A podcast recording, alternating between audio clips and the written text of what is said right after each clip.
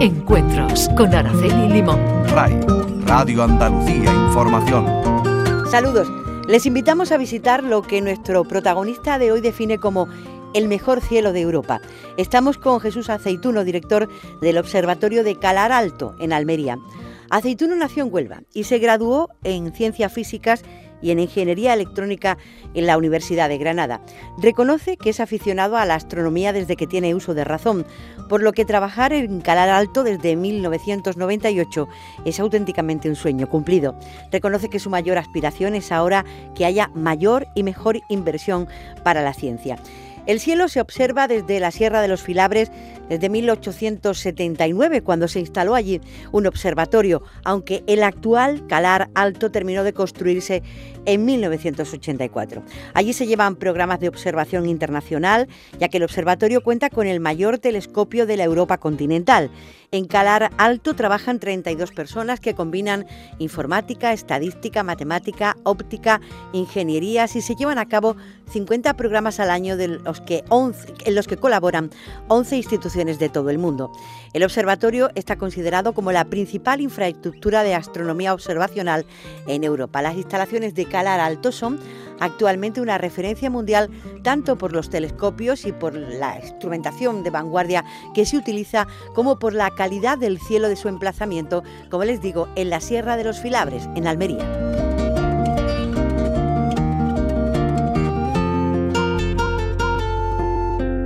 Jesús Aceituno, director del Observatorio de Calar Alto. Bienvenido a la radio. Bien hallado, muchas gracias por la invitación. Mire, me llama poderosamente la atención que he leído, que dice usted, que Calar Alto ha sido, es y será el mejor cielo de Europa. ¿Qué ocurre? ¿Que desde Calar Alto se ve el cielo de una forma distinta o, qué? Cuénteme. Sí, eh, los observatorios astronómicos eh, están situados en zonas especiales eh, no por puro azar, sino porque mm, eh, hay determinadas zonas del planeta en las cuales las condiciones de transparencia, las condiciones de, cobertura de nubes y otro tipo de consideraciones meteorológicas hacen que sean sitios idóneos para la observación del cielo.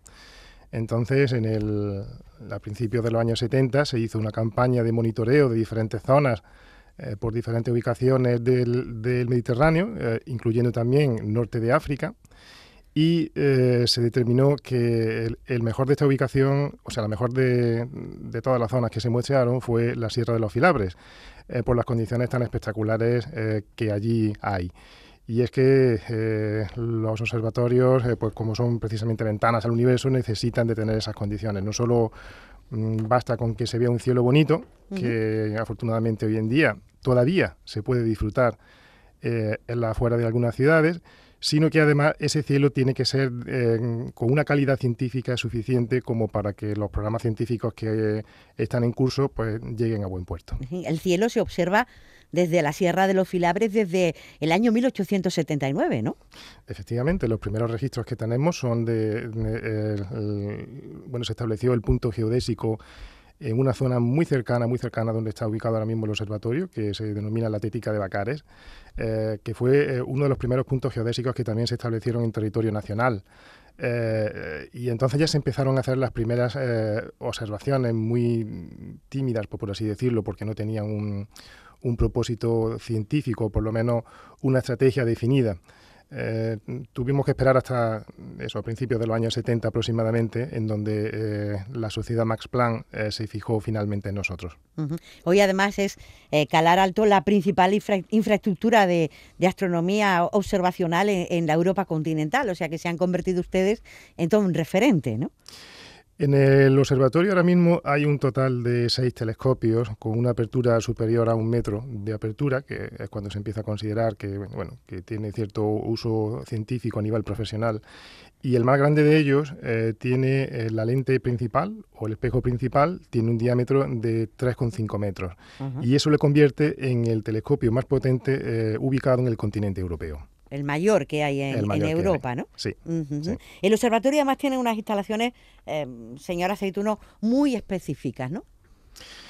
Eh, los observatorios astronómicos, hay, es bien conocido por todo el mundo que hay diversidad de observatorios ubicados en diferentes zonas del planeta, pero no tendemos a competir unos con otros, sino que tendemos a especializarnos en aquellas áreas de la astrofísica que no están cubiertos. Entonces, el Observatorio de Cara Alto, eh, desde hace prácticamente dos décadas, eh, y en periodos de aproximadamente cuatro años o cinco años, viene identificando qué áreas de la astrofísica no están cubiertas aún eh, para cubrir ese nicho nosotros. Entonces, en ese sentido, hay ejemplos como por ejemplo el, proyecto Cármenes, eh, que pretende eh, detectar eh, planetas del tipo Tierra que se encuentren en una zona donde la vida sea posible tal y como la conocemos en la Tierra. ese programa se identificó en el, en el año 2010, empezó la operación en el año 2016 y somos líderes a nivel mundial. En ese sentido, hace que no solo el telescopio, sino sobre todo la instrumentación que lleva asociada al telescopio en el caso, por ejemplo, de Cármenes, lo convierte en un instrumento único en el mundo, a pesar de que está en funcionamiento desde el año 2016. Y esto es un motivo de orgullo, porque hace que podamos hablar de tú a tú, sin ningún tipo de complejo, a las grandes instituciones bien conocidas por todo el mundo, llámese NASA, Agencia Espacial Europea u otros observatorios eh, profesionales. Han hablado, habla usted del proyecto Cármenes, tienen también el PAN y que el Califa, ¿no? ¿Qué, qué contenido tienen esos proyectos? El de Cármenes lo ha contado, los otros dos en qué consisten. Eh, hace aproximadamente una década, eh, una de las marcas de la casa también son lo que llamamos eh, programas delegado. Un programa delegado son un programa de observación que requiere un elevado número de noches de observación que normalmente eh, mm, no pueden emplearse para el mismo programa, bueno, otros observatorios, por ejemplo, mm, hay, eh, pues normalmente los observatorios están formados por consorcios, muchas veces internacionales, de eh, multitud de socios, en donde cada socio se reparte el tiempo de observación que haya disponible. Entonces, ese tipo de observatorios normalmente funcionan con programas de observación que necesitan dos, tres, cuatro noches de observación, no más, porque no permite ese reparto de tiempo que se, que se aborden eh, periodos más largos. Pero hay cuestiones relevantes de la astrofísica que necesitan de mucho tiempo de observación, de muchísimo tiempo de observación. Entonces, eh, eh, el Observatorio de Cara Alto apostó por esta modalidad de programa de largo recorrido y se llaman delegado porque cuando finalizan esos datos se ofrecen en abierto a toda la comunidad científica, de modo que cualquiera, sin necesidad de tener que acudir al observatorio, pueda eh, obtener dichos datos y hacer sus respectivas investigaciones. Por tanto, es un legado que hace el observatorio a la comunidad. Entonces, dicho esto, el programa Califa fue uno de los primeros programas de legado que desarrolló el observatorio de Calar Alto, que consistió en la observación de eh, más de 600 galaxias eh, y medir todos los parámetros que fueran medibles con la instrumentación que, pues, que teníamos.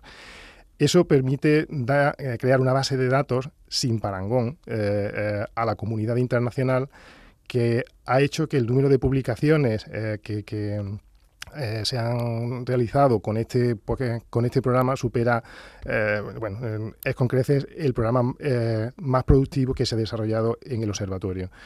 Y la, y la, potencia que tiene es esa, es decir, es algo que eh, em, hacemos de manera como una marca de la casa, porque podemos hacerlo, porque nosotros sí que podemos dedicar, eh, se invirtieron casi, casi, bueno, algo más de cuatro años de observación pues, para este programa Califa, que no se puede hacer en otros sitios, y por tanto hemos, creado, hemos creado una base de datos única. Permítame volver por unos instantes a, a la Sierra de los Filabres. ¿Qué, ¿Qué pasa y por qué ahí se ve el cielo mejor? Es decir, eh, ¿qué, qué características tiene? Eh, ¿Hay menos contaminación lumínica? No, no, no lo sé. Eh, ¿Por qué la Sierra de los Filabres en Almería? uno de los parámetros quizás más determinantes para la observación astronómica es la extinción y también diría que la turbulencia atmosférica. Hay más, por supuesto, pero dos de los que primero llaman la atención son, son estos dos. La atmósfera, pues todo el mundo sabe que tiene gran cantidad de, aerosoles en suspensión, típicamente polvo o la contaminación de las ciudades, por ejemplo, que eh, normalmente se, sitúa en las capas más bajas de la atmósfera. Entonces, tan pronto subimos un poco y superamos lo que se llama la capa de inversión de la atmósfera, eh, estamos en una zona relativamente limpia, no exenta, pero sí mucho más limpia que las zonas inferiores, tanto de aerosoles como, de contaminación, de partículas que están en suspensión, que al fin y al cabo absorben eh, parte de la luz que nosotros recibimos de los objetos eh, celestes. Entonces, la primera consecuencia es que si tú subes a una zona alta, el cielo va a ser mucho más transparente. Hay que tener en cuenta que las señales que nosotros recibimos del cielo normalmente son muy débiles, de modo que cada fotón cuenta. Y lo segundo es la turbulencia. Igual que ocurre con la extinción, eh, bueno, la atmósfera está formada por diferentes capas que tienen diferente temperatura y por tanto diferente índice de refracción. Entonces el viento hace que esas capas estén en continuo eh, movimiento y por tanto se mezclan eh, y, eso distorsiona la calidad de la imagen que nosotros recibimos del cielo, de igual modo a como lo hace eh, el agua de una piscina, por ejemplo, cuando la agitamos. Cuanto más alto, hemos superado las primeras capas, que son las más turbulentas, las que están pues, más cerca a nivel del mar, y por tanto, digamos que la imagen es de mejor calidad. Por eso es lo que a lo que me refería al principio, que también hay una diferencia entre cielos que son bonitos, que son, por, ejemplo, pues eh, en el exterior de una ciudad se puede observar un cielo que estéticamente sea bonito, pero para que tenga calidad científica, además, eh, se tienen que cumplir otros parámetros, como por ejemplo esto que estoy diciendo, que la extinción sea muy baja y la turbulencia también sea pequeña. ¿Qué impresión tiene uno la primera vez que mira el cielo, lo que hay ahí fuera, en esos telescopios tan amplios y tan potentes que tienen? Yo recuerdo la primera vez eh, que mi mujer visitó el observatorio, eh, correría el año aproximadamente, el 2004-2005. Y eh, recuerdo que bueno, el observatorio está, está, formado por diferentes edificios y tenemos que desplazarnos en vehículos entre un edificio y otro. Era por de noche y cuando salimos del coche yo continué hablando y ella se, se quedó completamente petrificada mirando el cielo. Quizás lo que mejor define lo que uno siente cuando ve el cielo de Calar Alto es eso, eh, es que te quedas petrificado y dices, pero de verdad, esto siempre ha estado ahí. Y es que, eh, eh, lamentablemente, más del 80% de la población no conoce el cielo. Y no conoce el cielo porque vivimos en ciudades que están sobreiluminadas, vivimos en ciudades con un exceso de contaminación que hace que por la noche parece que el cielo solo tiene algunas estrellas brillantes pero cuando uno se enfrenta eh, a una de estas noches es donde mm, es imposible mm, cuantificar cuántas estrellas son visibles, pues la sensación es eh, de, una satisfacción enorme. Si encima eh, ponemos una instrumentación puntera en el mundo, las imágenes científicas no suelen caracterizarse por tener una calidad estética pero eh, proporcionan eh, una información y un entendimiento del cosmos que eh, mm, sin duda mm, no se queda atrás respecto a ese sentimiento de, quedarse petrificado que comentaba antes, porque entiendes lo que realmente está pasando ahí arriba. ¿no? Pero te sientes muy pequeño, imagino, ¿no? Demasiado. muchas veces vivimos en el día a día pensando que somos el centro del universo, pero solo hace falta mirar el universo para darse cuenta que uno no es el centro de nada. Eh, realmente eh, somos una, casualidad cósmica el hecho de que, de que estemos aquí incluso ahora mismo hablando. Eh, por ejemplo, cada uno de nosotros tiene un total de 27.000 cuatrillones de átomos, que básicamente es un 27 seguido de 27 ceros. Yo no sé si hay calculadoras que pueden incluso mantener ese número.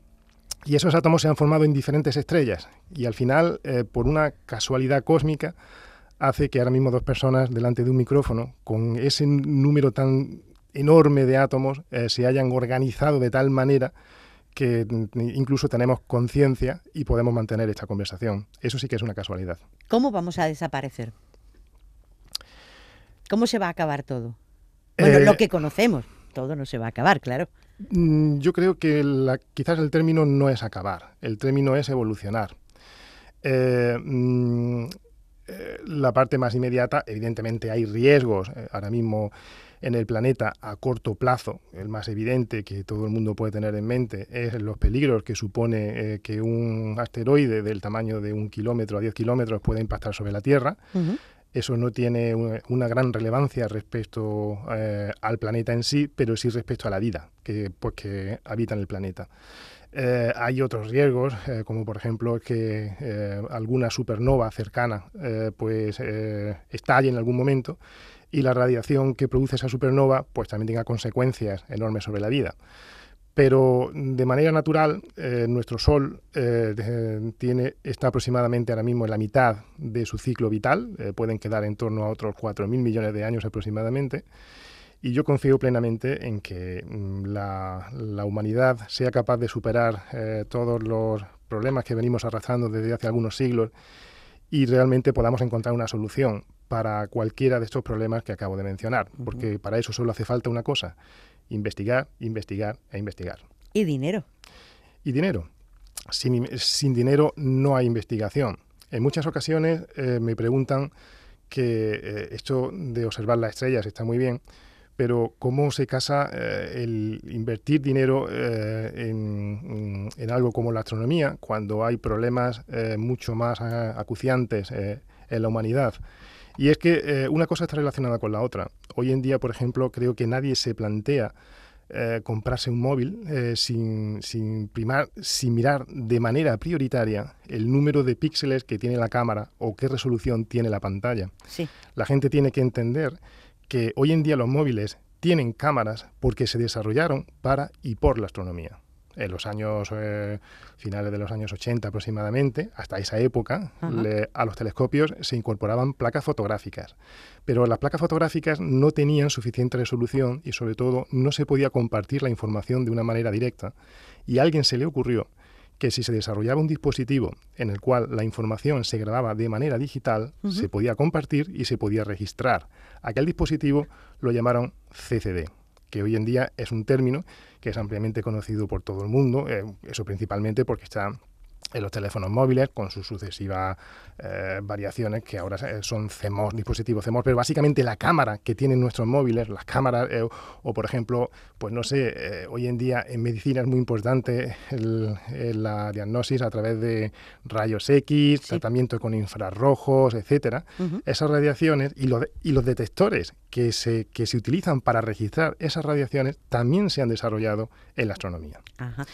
Bueno, pues está bien, o sea, es la aplicación a la vida cotidiana, a la vida común. Exactamente. De eh, todo lo que se avanza. Todo desarrollo tecnológico requiere eh, inexorablemente de ciencia base. Si no hay ciencia base, no puede haber desarrollo tecnológico. Estamos compartiendo este encuentro con Jesús Aceituno. Él es el director del Observatorio de Calar Alto. Eh, ha dicho usted en, dos ocasiones, creo, que observan por la noche fundamentalmente. O sea, durante el día no, no hay nada que ver. Eh, las estrellas también se ven de día. Sí. Lo que ocurre es que eh, los telescopios y los instrumentos que se han desarrollado en el Observatorio de Cara Alto están optimizados para su funcionamiento durante la noche. Tengan en cuenta que, por ejemplo, con el telescopio mayor que hay en el observatorio, eh, somos capaces de detectar el brillo de un mechero que esté ubicado en el paseo marítimo de Málaga, que está a unos, estará a unos 250 kilómetros aproximadamente. Entonces, los instrumentos son muy sensibles, muy sensibles. Esto es así porque eh, los objetos en el universo, pues ciertamente son muy débiles y por tanto, eh, como he dicho antes, cada fotón cuenta. Los instrumentos se desarrollan con una sensibilidad en donde incluso la propia vibración de los electrones genera un ruido que puede alterar la señal que nosotros recibimos de las estrellas y por tanto eh, se eh, hacen todos los esfuerzos tecnológicos para minimizar incluso esa vibración electrónica. Cuénteme, ¿cómo es una noche en Calar Alto observando? Es decir, con el silencio, mirando el cielo y no sé qué, qué sensaciones produce. Eh, bueno, pues las noches son bien distintas dependiendo, De, de, la época del año, porque te encuentras situaciones en el verano en donde las noches son mucho más relajadas en el sentido de que no son tan largas, eh, y también la temperatura es eh, mucho más agradable. Eh, situación completamente opuesta a lo que ocurre en invierno. En invierno hemos llegado a registrar temperaturas, ciertamente es la temperatura más baja, pero de hasta 20 grados bajo cero. Oh. eso ciertamente, pues claro, mm, por muy bonito que sea el cielo esa noche, lo que uno quiere estar es dentro del edificio, que es donde se está caliente y donde uno está a salvo. Porque ustedes, todo eso que me está contando, que está en el exterior o ustedes están dentro observando.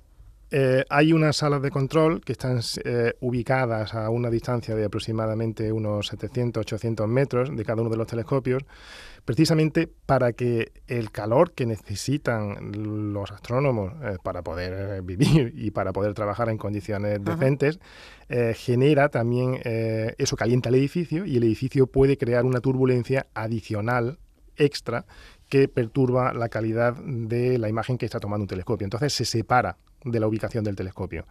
Eh, son, bueno, pues eh, por, eso digo, eh, cada, cada telescopio tiene su sala de control y el, equipo científico trabaja, por tanto, a, unas condiciones de eso, de aproximadamente unos 600, 700 metros de distancia respecto de donde está el instrumental, que está completamente aislado y todo el edificio está a temperatura ambiente. Entonces, en invierno, pues ciertamente esa temperatura pues puede hacer que las condiciones no sean demasiado óptimas para para desarrollar eh, la labor. Y, todo se ve por pantallas de ordenador, imagino. Todo por pantalla. O sea, la, vieja imagen de alguien con un telescopio mirando al cielo, eso ya no existe. Pues eh, mira, te voy a contar. Eh, ciertamente los telescopios, y sobre todo los más grandes, están muy demandados y cada segundo cuenta. Eh, cada seis meses nosotros recibimos propuestas de observación de la comunidad científica y típicamente compiten una, tres propuestas aproximadamente por cada noche de observación, de la cual solo se selecciona una, porque evidentemente no se pueden atender todas pero mm, eso hace que cada segundo cuenta. Eh, colocar un ocular a un telescopio, mm, pues eh, le sirve para el que está mirando en ese momento, pero no sirve para el propósito por el que fue diseñado el telescopio, que es la obtención de datos científicos. Sin embargo, eh, y dado que mm, es un tema muy demandado pues, por la comunidad, eh, nosotros ofrecemos la posibilidad de, en muy pocas ocasiones a lo largo del año, eh, colocar un ocular en uno de los telescopios, en un telescopio de clase un metro, que es el telescopio más grande del mundo en el cual se hace esta actividad. Es decir, si alguien quiere observar por un telescopio profesional, no puede hacerlo en ningún otro sitio que no sea Calar Alto. Y esto eh, es otra experiencia mm, que la calificó o, la, tildó eh, de, experiencia religiosa. Eh, uno cuando mira, cuando observa la primera vez a través de un telescopio, se puede llevar una pequeña impresión en el sentido de que los objetos se ven de, pues, muy débiles y sobre todo llama la atención que se observa en blanco y negro. Esto no es porque el telescopio esté defectuoso, sino porque nuestros ojos no están diseñados para ver en color por de noche aunque, aunque no lo sepamos, pero nosotros por de noche vemos en blanco y negro. Lo que pasa es que las ciudades están muy sobreiluminadas y hace que eh, los, eh, eh, las células que son responsables del color se activen. Pero si las condiciones de iluminación, por ejemplo, son de luna llena, nosotros, nosotros no somos capaces de distinguir entre un rojo o un verde. Por, pues por de noche todo lo vemos gris. Lo que pasa es que nuestro cerebro interpreta cómo debería ser ese color. Dicho esto, cuando uno observa por un telescopio, eh, pequeño, pues, por un telescopio amateur, lo primero que bueno, se activan las células que son responsables de eh, el blanco y negro y, las de color quedan desactivadas, por así decirlo, y entonces los objetos se ven en blanco y negro. Pero cuando se observa por un telescopio grande, por este telescopio que digo de clase un metro, eh, entra suficiente flujo de luz como para que las células que son sensibles al color se activen y entonces empiezan a ver en tiempo real los objetos en color. El que haya mirado a través de un telescopio sabrá de lo que estoy diciendo y eso sí que es verdad que te deja completamente con la boca abierta. Mm, estamos hablando, eh, al que están escuchando en el programa Encuentros es Jesús Aceituno, es el director del Observatorio de Calar Alto en, Almería. Señor Aceituno, ¿queda mucho por descubrir? ¿Queda mucho ahí fuera que no sabemos lo que es ni por qué? Te respondo eh, quizás eh, con otra cuestión, diciendo lo contrario, que es que sabemos todavía muy poco. Eh, la astronomía, aunque es una de las eh, ciencias más antiguas y se observa el cielo prácticamente desde que la humanidad existe, ¿Es verdad? pero eh, mm, el instrumental o el desarrollo tecnológico que permite que, se, que la astronomía se convierta en astrofísica es relativamente moderno. Podemos hablar, podríamos estar hablando prácticamente de los años 50 o años 60 del pasado siglo. Entonces, eh, sí que existe mucho. Y no solo eso, sino que es que cada vez que se, que se detecta o, se descubre algo, eh, son mayores el número de preguntas que surgen que de respuestas que se han dado a la pregunta anterior. Pregunta hay una, ¿hay vida ahí fuera? Mi opinión personal es que ese, esa pregunta se responde con un mm, total y certero sí. Eh, como le digo, desde el año 2016 eh, tenemos un programa que eh, está intentando hacer una estadística de las 300 estrellas mm, de nuestra vecindad más cercanas al Sol, en las cuales se puedan dar condiciones de habitabilidad. Con esto no queremos decir que, haya necesariamente vida, pero sí que, que, se den esas condiciones. El problema de la vida extraterrestre es un problema de primer nivel para la astrofísica moderna porque eh, ciertamente el momento en el que se descubra será uno de los mayores descubrimientos que, se haya hecho la humanidad. Lo que pasa es que se tiene que hacer una aproximación eh, científica y esto significa que independientemente de que existan otras formas de vida que no seamos capaces de entender, la aproximación que debemos de hacer es buscar eh, la vida en aquellos entornos como eh, donde sí sabemos que se puede dar, como el nuestro, para que pues, seamos capaces de identificarlo. Con esto me refiero a que si hay unas condiciones eh, que son completamente imposibles desde nuestra óptica para la vida y existe la vida, probablemente no seamos capaces de reconocerla. Esto hace que hayamos creado ese, o estemos creando ese primer mapa estelar de nuestra vecindad eh, con eh, posibles destinos. ¿Por qué no pensarlo así? Pues para quizás los siglos venideros o, la, o las generaciones venideras, pero estamos creando uno de los primeros mapas estelares en donde puede haber destinos eh, donde la humanidad el día de mañana pueda migrar o que incluso ya haya algo allí. Hemos detectado ya varios de estos planetas, conocemos ahora mismo en torno a unos 15 mundos que son prácticamente idénticos al nuestro e incluso hemos llegado a determinar la composición química o la presencia de algunos elementos atómicos, como por ejemplo eh, oxígeno. Hemos detectado ya oxígeno en alguna de las atmósferas de estos planetas que sabemos que son idénticos a la Tierra.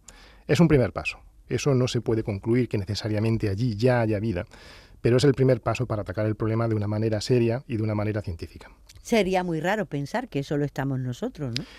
Pues eh, eh, yo invitaría a cualquiera de nuestros oyentes eh, a que intente hacer un ejercicio, que es, estamos detectando que aproximadamente el, porcentaje de, mm, o el número de planetas que hay asociados a cada estrella, pues viene estando en torno entre uno o dos planetas mínimo por estrella. Solo en nuestra galaxia hay más de 200.000 millones de estrellas y se conocen miles de millones de galaxias que por 200.000 millones de estrellas y por uno o dos planetas, el número de planetas habitables sale descomunalmente grande. Da igual el porcentaje que uno ponga eh, para que se dé la vida. Si es uno entre mil planetas, uno entre diez mil, uno entre un millón, uno entre cien mil millones, da exactamente igual. La probabilidad de que en algún lugar haya vida sigue siendo del 100%. Lo que ocurre es que ciertamente eso mm, es un tema muy distinto a otro tipo de consideraciones, como que haya vida inteligente eh, que nos haya visitado o cualquier otra consideración. Permítame que le haga una pregunta. ¿Por qué siempre buscamos una vida parecida a la nuestra? Eh, quiero decir, eh, por ejemplo, alguien ahí fuera puede pensar que como vivimos nosotros con oxígeno, que es el gas más corrosivo que existe, a lo mejor el hecho de que hayan visto que aquí hay oxígeno nos tacha, ¿no? No, no, no puede haber vida, el oxígeno mata. El razonamiento que podría hacer una civilización extraterrestre podría ser similar al que, al que le he comentado antes. Eh, mm, el método científico se basa en eh, observar, observar, observar. Una vez que se encuentra un patrón, eh, se establece una hipótesis que luego se puede convertir en teoría, que luego se puede convertir en ley. Pero ciertamente tenemos nuestro cerebro, por lo menos el humano, está diseñado para reconocer patrones de cosas que ya se han repetido. Una civilización extraterrestre podría tener el mismo pensamiento. Y ciertamente el oxígeno no parece a priori uno de los mejores eh, medios para vivir. Compañeros de viaje, pues para exactamente. Pero la realidad es que sí, y sin oxígeno no se podría dar ninguna de las formas de vida que, pues, pues, que, conocemos en el planeta. Bueno, sí, algunas sí. Pero bueno, en cualquier caso, eh, la realidad está en que em, mm, el problema son dos problemas distintos. Uno es el de la presencia de vida en el universo. Otro problema distinto sería la presencia de vida inteligente en el universo. Que también igualmente pienso que seguro, que sí que existe. Eh, pero eh, aún pues queda mucho por descubrir y sobre todo mucho que entender respecto a por qué intentamos buscar otro tipo de, bueno, de similitud en el universo, pues yo creo que la respuesta es porque intentamos entender realmente qué somos. Eh, el ser humano, mm, por encima de todo, bueno, una de, de las muchas buenas cualidades que tiene, siempre se habla de las cualidades malas, pero creo que también es importante hablar de las buenas, es que tenemos una insaciable curiosidad esa, curiosidad por saber qué somos, de dónde venimos, cómo evolucionaremos, eh, eso, mm, algunas de estas respuestas eh, estoy completamente convencido de que están ahí arriba. Y simplemente tenemos que ser pacientes para que alguna vez eh, algún fotón que nos llega registrado por un telescopio mirando algún objeto celeste proporcione alguna respuesta a esas preguntas. ¿Usted cree que nos están observando a nosotros desde algún sitio? Mm, no lo creo, ¿No? lo creo. Yo creo que em, el problema más sencillo que, esto, porque además creo que hay una cuestión eh, mm, filosófica o quizás, eh, bueno, ¿cómo decirlo? Eh, pienso que mm, una civilización que nos llevase muchísimos años de evolución, millones de años de evolución, tendría un problema ellos con nosotros y nosotros con ellos para poder comunicarnos. Y aquí invito a todo el que nos escuche a que haga la siguiente reflexión. Ahora mismo, mm, lo que tengamos más cercano a nosotros, un vaso de agua, un lápiz, un, lo que sea, hay eh, millones de bacterias a la cual nosotros le llevamos millones de años de evolución. Invito a que cualquiera de los que aquí estamos ahora mismo participando de esta conversación, pues intente comunicarse con alguna de esas bacterias, a la cual le llevamos millones de años de evolución. Por mucho que lo intentemos, por muchos medios que pongamos, ni nosotros vamos a ser capaces de comunicarnos con ellas, ni e-, ellas con nosotros. Si no somos capaces ni siquiera de comunicarnos de una manera más o menos. Eh, con nosotros mismos. Con nosotros mismos, o con especies con las cuales compartimos un 98, un 99% de nuestro código genético. Una civilización que no comparta absolutamente nada de nuestro código genético lo tendría muy difícil para con nosotros y nosotros para con ellos. La conclusión es que aunque cuando estuviesen ahora mismo aquí delante intentando intervenir esta señal, a lo mejor no podrían porque hay una diferencia tecnológica y cultural que es tan abismal que eh, creo que es un problema conceptual.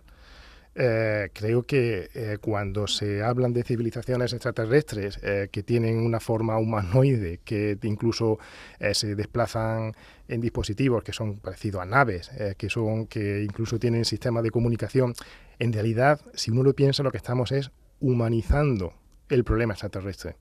Y creo que la cuestión extraterrestre es mucho más profunda que eso. Evidentemente, siempre mm, tenemos que establecer teorías y puede que igual mañana aparece un platillo volante en Madrid y todo lo que digo me lo como con patatas. Pero eh, en cualquier caso, creo que eh, la lógica hace que mm, uno piense que una civilización extraterrestre con la cual no compartamos absolutamente nada tendríamos los dos eh, un gravísimo problema de mm, llegar a entendernos, como pasa entre las múltiples especies que existen en el planeta Tierra. Efectivamente, problemas para comunicarnos realmente. Efectivamente. Jesús Aceituno es el director del Observatorio de Calar Alto en Almería. Los programas de observación eh, son colaboraciones internacionales. ¿Eso cómo se hace? Es decir, cada uno observa su cielo desde donde está y luego se hace una puesta en común o cómo se hace exactamente esa colaboración. Cada seis meses el observatorio lanza eh, una llamada a propuestas que básicamente son programas de investigación que precisan de un número de noches que no está en principio, bueno, que está determinado por cada programa científico, que puede variar desde una noche hasta típicamente cuatro, cinco, seis noches.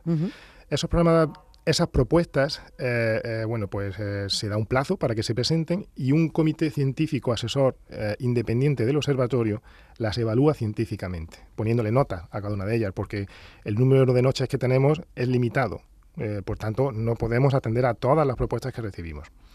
Las que son seleccionadas con mejor nota y encajan hasta completar el número total de noches, em, se desarrollan. Eso lo hace el propio personal del observatorio, en donde eh, se trabaja tanto de día como de noche, de día preparando las observaciones, tanto a nivel científico como técnico, y de noche ejecutándolas, y al día siguiente se ponen a disposición del científico que ha escrito esa propuesta de manera que ya prácticamente ni siquiera tienen que visitar el observatorio, lo cual también es una pena, sobre todo para los nuevos estudiantes. Claro. Pienso que eh, a veces eh, es importante eh, mancharse un poco de barro para entender bien cómo se está tomando el dato, porque a veces cuando se hace el procesado del dato, o pues si algo ha ocurrido con el, pues, con la toma de datos se entiende mucho mejor si uno ha estado presente.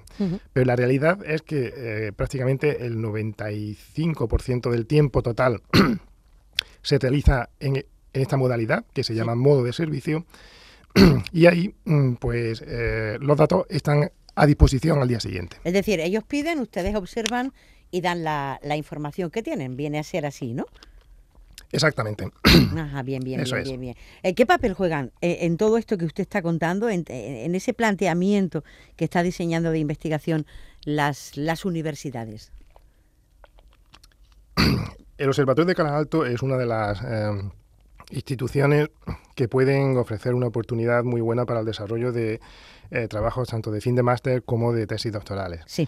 Eh, las tesis doctorales necesariamente se desarrollan eh, en, el, paraguas de una universidad, de modo que la relación suele ser muy estrecha. Sí. Eh, mm, en realidad, siempre se hace también en colaboración con, con- con más instituciones, en nuestro caso, por ejemplo, el Instituto de Astrofísica de Andalucía, eh, que está ubicado en Granada, es nuestro instituto de referencia que además es el que nos ayuda a diseñar nuestra estrategia científica y tecnológica a medio y largo plazo.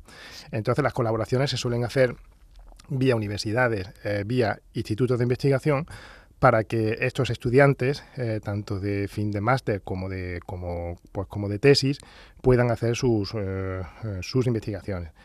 Y el número de tesis eh, que tiene en su haber eh, el, observatorio desde que, desde que empezó, bueno, desde que mm, se comenzó la construcción del observatorio, yo creo que no soy capaz ni siquiera de decir el número, pero sí le puedo decir que se cuentan por cientos de tesis Sí. doctorales. ¿Cuánta gente trabaja en Calar Alto? Porque allí combinan ustedes la informática, la estadística, las matemáticas, la óptica, la ingeniería. ¿Cuánta gente son? Pues muchos menos de los que a mí me gustaría. Eh, ahora mismo somos 36 personas eh, que están repartidas en, como bien dice, en varios departamentos. Un departamento de astronomía, uno de electrónica, uno de mecánica, uno de mantenimiento eh, y, y ad- administración e informática. Sí.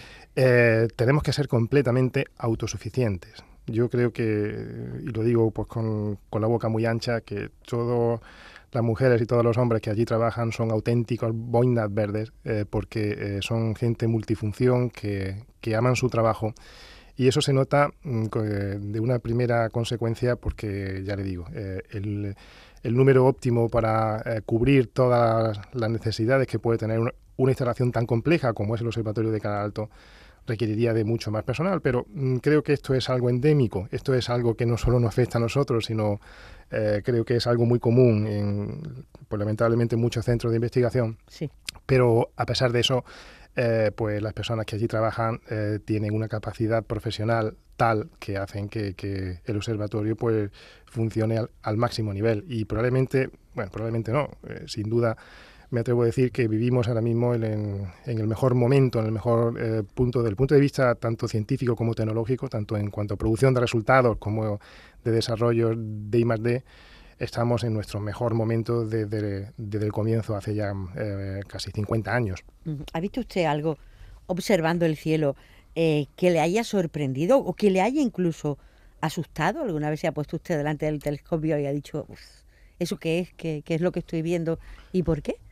Eh, pues se me ocurre de una lo primero que se me ha venido a la cabeza por allá por el año 2000 aproximadamente eh, estábamos haciendo un experimento eh, con, con un láser que pretendía crear una estrella artificial a unos 80 kilómetros de altura. Esto es un experimento que se utiliza habitualmente hoy en día, es algo bastante común en los sistemas de óptica adaptativa. Pero eh, mm, esa noche, pues, eh, mm, una nube eh, se, puso, se interpuso entre, entre el telescopio y, el láser, y el del láser, y, pero yo estaba en otro telescopio. Estaba, mm, total, que salí a la, barandilla simplemente a observar el cielo, y lo que vi fue lo más parecido a un platillo volante, porque era un disco de color naranja muy bien definido. No había luna, por tanto no se veía la nube y, y un, eh, mm, porque identificas el color eh, que tiene el láser y entonces asocias una cosa con otra, pero alguien que pasara aquella noche por allí eh, muy probablemente se llevara a la conclusión de que había un platillo volante sobrevolando las cúpulas de Calar Alto, cuando en realidad era el efecto de dispersión de la luz del láser al atravesar esa nube. Porque los platillos volantes no existen.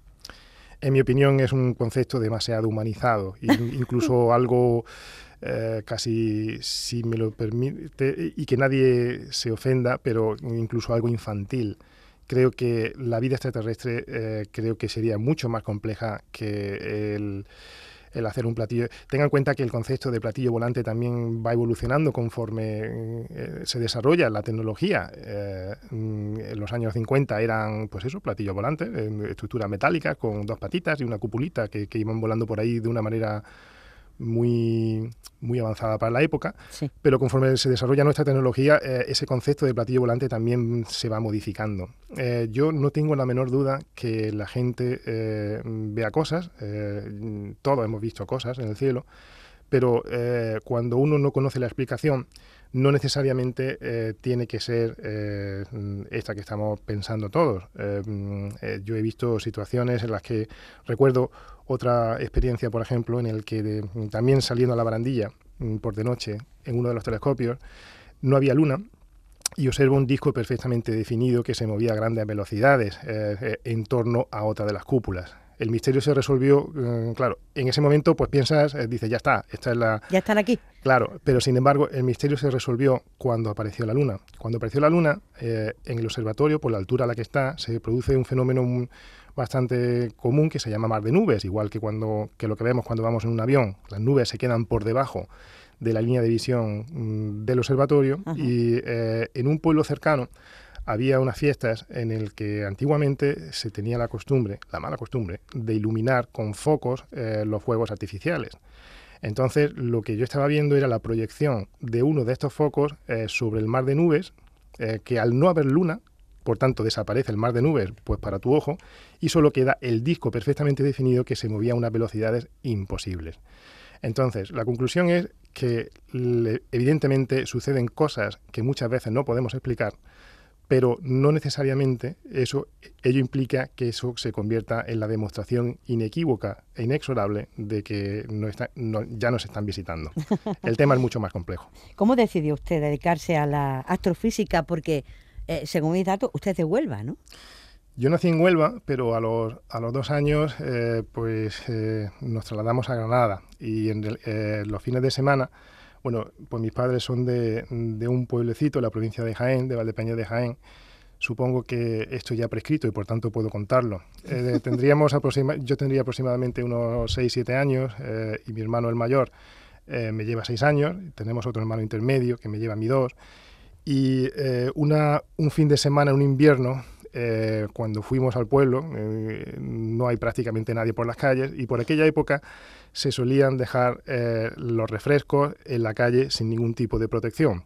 Esto eh, no comentaré el nombre del bar para que no me persigan hoy en día, pero la realidad es que un viernes eh, fuimos a robar uno de estos refrescos de una famosa conocida marca de cola. Sí. Entonces, con tal casualidad que el botellín que, cogió mi hermano tenía en la chapa un regalo de un libro de astronomía y astronáutica. Esto correría finales de los años 70 aproximadamente. Aquello cuando recibimos el libro fue un flechazo, hasta el punto que eh, pues casi 40 años después mi hermano es un reconocido astrónomo en el Instituto de Astrofísica de Andalucía, trabajando en el Observatorio de Sierra Nevada, y yo trabajo en Calar Alto. Es decir, los dos. Sí. Por aquella noche. Por aquella noche. A partir de aquello, la astronomía se convirtió en algo más que un hobby. Yo recuerdo toda mi infancia y toda mi pubertad ahorrando para eh, conseguir comprarnos un teléfono. Bueno, yo, o mejor dicho, mis dos, mis dos hermanos y yo estuvimos durante toda nuestra pubertad y durante toda nuestra infancia ahorrando para intentar comprarnos un telescopio que lo conseguimos prácticamente una década después. Eh, eh, y, esto ha sido algo que nos ha acompañado durante prácticamente toda nuestra existencia, ¿no? hasta el punto que en convertirse en un destino profesional tanto para mi hermano mayor como para mí. Es decir, que ahora mismo está usted cumpliendo su sueño, ¿no? porque ahora tiene el telescopio en mayúscula. ¿no? Sin duda, sin duda. Eh, eh, es un auténtico privilegio trabajar en un, en un sitio como Calar Alto y sobre todo un sueño hecho realidad. Eh, yo recuerdo las visitas que se, pues, que se hacían entonces, eh, cuando era universitario, que hicimos una al Observatorio de Cara Alto, y yo aquello lo veía como un imposible, como, pues, como un destino eh, que, por supuesto, deseaba con toda mi alma, pero completamente fuera de mi alcance. Pero solo hace falta perseguir un sueño y solo hace falta estar el suficiente tiempo persiguiéndolo para que al final pues se dé la oportunidad. Lo que está claro es que si, que si ocurre la oportunidad y uno eh, ha cesado en perseguir ese sueño, pues entonces eh, se pierde ese tren. Se queda fuera, claro que sí. Tienen ustedes allí en Calar Alto una estación de detección de, de meteoros. Sí, eh, eso, es... ¿Se, les ve venir cuando vayan llegando? ¿Los veremos? Pues eh, depende qué tipo de meteoros. Eh, estos que se detectan son de meteoros que son relativamente pequeñitos. son los que producen el clásico destello de una traza en el cielo, que para que mm, se haga una idea, suelen ser pedruzcos de aproximadamente el tamaño de un pulgar Ah. Es decir, son, son cosas... No peligrosos. Esos son los que producen incluso estos destellos impresionantes en, en una noche de verano, por ejemplo, los que producen las Perseidas son incluso más pequeñas. Ajá. Eh, este que a lo mejor incluso deja una estela que perdura durante mm, aproximadamente un minuto en el cielo, esos son del tamaño de una canica. Esos son muy, son- pero sin embargo necesitamos saber cómo de frecuentes y sobre todo eh, de qué material están hechos y entonces pues se- se instaló eh, un sistema de detección que vigila todo el cielo en el que cuando ocurre alguno de estos eventos somos capaces de detectar eh, el momento eh, eh, y la posición en la que impactan en la parte alta de la atmósfera, cuánto tiempo tardan en desintegrarse si es que se desintegran o llegan al suelo. Bien. Eso eh, es distinto a otro programa que también tenemos en colaboración con la Agencia Espacial Europea, que en el cual sí se utiliza uno de los telescopios eh, mm, que, pues, que tenemos en el observatorio para la detección de objetos que sí sean potencialmente peligrosos, para, no para la Tierra, sino para la vida en la Tierra. Eh, y ese tiene otro propósito. Ese sí anda buscando objetos que tengan un tamaño inferior aproximadamente a, a los 10 kilómetros o incluso superior, que también los hay. Pero bueno, los realmente peligrosos son eh, estos que digo, de menos de, de 10 kilómetros, porque la realidad es que nuestra tecnología todavía es muy limitada para poder detectarlos. Lamentablemente muchos de ellos se detectan cuando ya han pasado y por tanto no quedaría prácticamente tiempo de detección. Ajá, ajá. Por eso es importante que primero se hagan todos los esfuerzos en mejorar los sistemas de detección, porque ocurrir ocurrirá. Eh, muy probablemente ocurrirá dentro de muchos años, eh, espero. Pero eh, ocurrir ocurrirá porque ya ha ocurrido en varias ocasiones en el pasado. Eh, eh, nuestro planeta ya ha sufrido un total de cinco grandes extinciones, eh, donde la más conocida evidentemente es la de los dinosaurios. Pero suceder, mm, sucederá, por tanto, hay que desarrollar esa tecnología para poder tener un margen suficientemente amplio mm, en tiempo pues para conocer estos objetos con suficiente antelación. Tengan en cuenta que un objeto de en torno eso, de 1 a 10 kilómetros, el brillo que tiene es tan pequeñajo que prácticamente resulta indetectable. Claro. ¿Hay basura ahí fuera en el universo? ¿En el cielo? En nuestro más eh, inmediato eh, entorno, muchísima. ¿Sí? Eh, lamentablemente, bueno, con la cantidad de satélites que se vienen poniendo en órbita desde hace ya muchas décadas, pues muchos de ellos terminan colisionando unos con otros y eso produce un efecto cascada. Eh, eh, en un principio no tiene la mayor repercusión, pero la cantidad de pequeños trocitos que se produce cuando hay una colisión entre dos satélites hace que cada trocito sea responsable de que otro satélite sea, eh, produzca todavía más trocitos. Sí. Y la realidad es que hoy en día es un grave problema. Es un grave problema incluso para encontrar zonas limpias en las cuales sean seguras para la instalación o la puesta en órbita de, de un nuevo dispositivo. Ajá. Hábleme del astroturismo, porque esto solo se hace en, en Calar Alto, ¿no? O sea, hay gente que, que- que quiere pasar una noche allí para ver cómo trabajan ustedes o cómo es exactamente eso. La astronomía es eh, una de estas eh, mm, áreas científicas que creo que tiene mm, una aceptación en todos los segmentos de la sociedad, eh, tanto en niños como personas ya adultas, personas mayores, Sí. Eh, pero no solo eso, sino también en todas las escalas, da igual que uno sea director de un banco o que sea un estudiante o que sea, eh, es algo que no deja indiferente a nadie.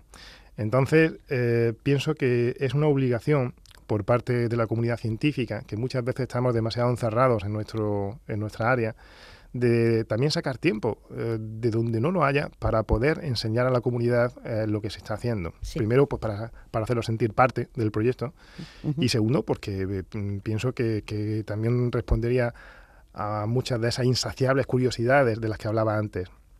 Entonces, eh, desde, desde el año 2016, de una manera muy proactiva, estamos, eh, tenemos, eh, junto con la colaboración de una empresa que nos ayuda y que está haciendo un trabajo fenomenal, que se llama Cimut, eh, se pueden organizar visitas eh, al observatorio, además visitas de diferente tipo, desde la más básica para, pues, para la eh, pues para conocer las instalaciones o visitar el telescopio más, eh, pues más grande que tenemos en el centro, hasta observaciones durante la noche con telescopios reales o incluso eh, observar a través de este telescopio que mencionaba antes, al cual le podemos poner un ocular. Sí. Esas actividades, eh, concretamente la última, sí son únicas en el mundo. Eh, todos los observatorios astronómicos tienen un programa de astroturismo. Eh, creo que, como, pues como he dicho antes, eh, es una obligación de la comunidad científica. Y estamos muy orgullosos de que está funcionando bastante bien, porque de hecho mm, eh, pues en datos prepandemia eh, llegamos a alcanzar un total de eh, en torno a 7.000 personas que nos visitaron sin ser nosotros museo ni nada. Somos un centro donde, donde se hace investigación astronómica y por tanto no es nuestro objetivo ni nuestro propósito, pero sin embargo, con la colaboración de esta empresa, las visitas están funcionando muy bien, cada vez nos conoce más gente, creo que eso es muy importante que el observatorio existe, yo creo que sí es ampliamente conocido por todo el mundo, pero lo que realmente hay en un observatorio no lo es tanto. Y pienso que es importante, porque pienso también que es importante reivindicar el, liderazgo de, pues sobre todo una comunidad como, pues, como es la andaluza, en donde siempre se nos ha atribuido otro tipo de, atributos eh, enfocados principalmente, pues, pues, pues no sé, eh, en muchas áreas que son fundamentales, pero me gustaría que también se atribuyera dentro de esos atributos que aquí en Andalucía y con acento andaluz se hace astronomía de primerísimo nivel y se hacen desarrollos tecnológicos que, como digo, son capaces de hablar de tú a tú a las grandes instituciones internacionales. Y tanto. Y tanto que sí. Dice usted que, que será factible viajar al futuro, eso como, ¿Eso cómo se hace? Esa pregunta es compleja. Ah, ¿Cómo se va a hacer? ¿O cómo lo tiene usted pensado? Eh, yo ahora mismo no tengo los planos de, ese dispositivo que nos pudiera llevar. Eh, eh, sí sé que, bueno, que sí podemos echar una mirada al pasado. De hecho, lo hacemos cada vez que enfocamos un telescopio al cielo. los objetos están separados a grandes distancias de nosotros y, por tanto, cada vez que nosotros observamos o tomamos una foto de esos objetos, estamos obteniendo una imagen del pasado. Gracias a eso conocemos eh, cómo empezó todo, o por lo menos hasta las primeras fracciones de segundo antes de que empezara todo, porque solo hace falta mirar objetos que sean cada vez más lejanos para ver eh, cómo, eh, bueno, las diferentes etapas anteriores a la nuestra. Eh, si se puede viajar al futuro o no, eh, yo no sé si soy el más indicado para responder a esa pregunta. Yo eh, lo que sí sé es que cada vez que abrimos los telescopios estamos viajando al pasado. Cuénteme una cosa, ¿qué es la cámara PlanetCam que tienen ustedes? PlanetCam es un, un desarrollo que se hizo en el observatorio para la Universidad del País Vasco que está eh, diseñada específicamente para el estudio de los planetas de nuestro sistema solar, principalmente eh, Júpiter, Saturno, Urano y Neptuno. Son cámaras, eh, es una cámara que en realidad funciona tanto en la parte visible del espectro como en la parte infrarroja y se llaman cámaras de imágenes de suerte. Lo que esto consiste en que, como mencioné al principio, eh, la atmósfera, eh, como está formada por capas de diferente temperatura y diferente índice de refracción, hace que se produzca una distorsión muy rápida y completamente cambiante de la imagen que recibimos, por ejemplo, del planeta Júpiter. Entonces, lo que se hace es, este instrumento eh, toma una secuencia muy rápida de imágenes con un tiempo de exposición muy corto de las cuales luego se analizan cada una de estas imágenes individuales, desechando aquellas que tengan peor calidad y quedándose solo con las buenas, porque la atmósfera es exactamente igual, como decía, como cuando se remueve el agua de una piscina. Hay ocasiones en donde se ve mejor el fondo y ocasiones donde se ve peor. Si uno toma una secuencia de imágenes y elimina las que son de peor calidad, quedándose con las que son de mejor calidad, al final se obtienen imágenes de muy alta resolución del planeta. Y esto nos ayuda a entender mejor los procesos que están ocurriendo, eh, sobre todo en las partes altas de las atmósferas de Júpiter, Saturno, Urano y Neptuno. Realmente apasionante. Jesús Aceituno, director del Observatorio de Calar Alto en Almería. Ha sido un placer compartir este rato de radio y aprender todo lo que hemos aprendido. Muchísimas gracias por haber venido. El placer ha sido mío y bueno, me tienen a su disposición para cualquier eh, otra ocasión. Muchas gracias. Muchas gracias. Entre Venus y la punta de tu nariz 40 millones de kilómetros. No mide el más sutil de los cronómetros. Lo que tarda tu sonrisa en llegar a mí.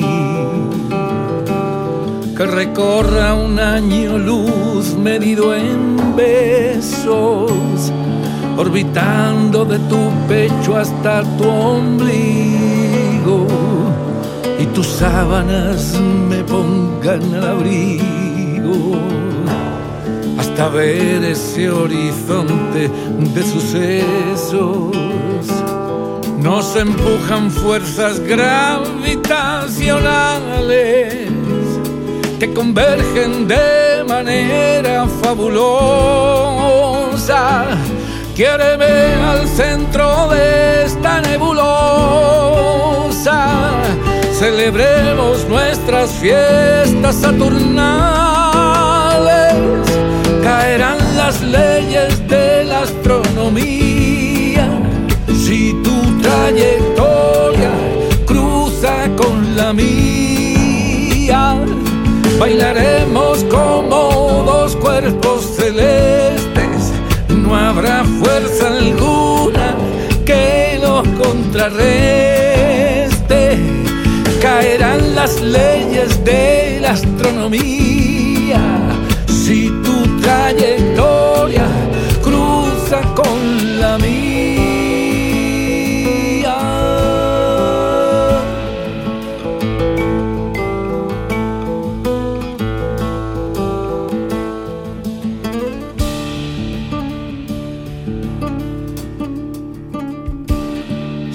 hijos de la relatividad, del principio universal de incertidumbre. Fúgate conmigo, deja que te alumbre, fuera del vacío y de la oscuridad. No habrá tormenta solar ni meteorito soy valiente y vengo de un planeta enano. Si me dejas ser tu pulsar favorito, me echo un pulso con rusos y americanos. Por si acaso también advierto a los chinos, usaré mi fuerza interestelar pueden apartarse ya de mi camino. Voy al infinito y mucho más allá.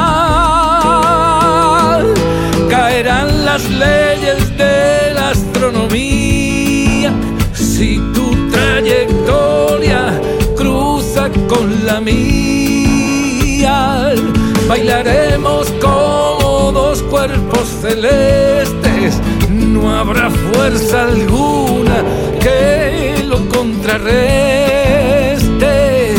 Caerán las leyes de la astronomía si tu trayectoria cruza con la mía. Bailaremos como dos cuerpos celestes. No habrá fuerza alguna que lo contrarreste. Caerán las leyes de la astronomía si tu trayectoria cruza con la mía.